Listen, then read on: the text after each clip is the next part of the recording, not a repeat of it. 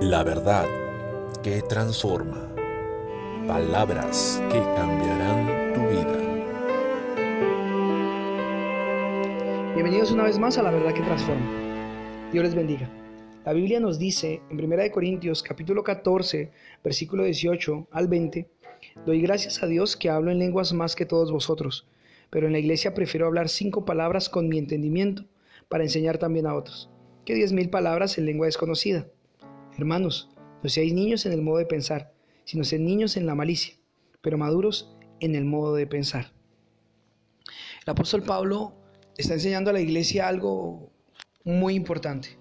Es que aprendamos a tener las prioridades claras para que no haya desorden y no haya confusión en el cuerpo de Cristo.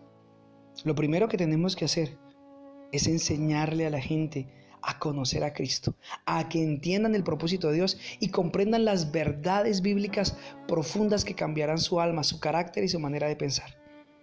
Después, entonces podremos regocijarnos todos con los dones que Dios nos da y podremos usarlo en beneficio unos de los otros.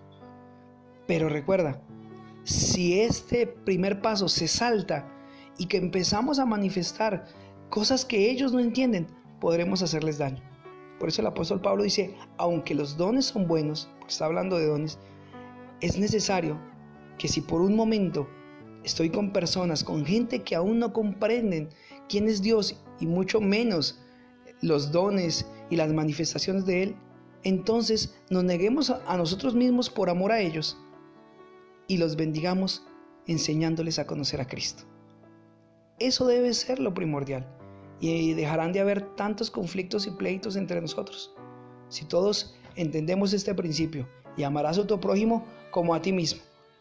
Entonces empecemos a hacerlo, muramos a nosotros para que otros crezcan, enseñemos en la iglesia y muramos por un momento y llevemos a la gente al conocimiento verdadero del Hijo de Dios.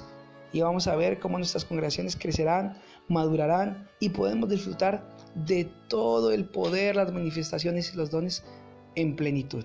Dios les bendiga.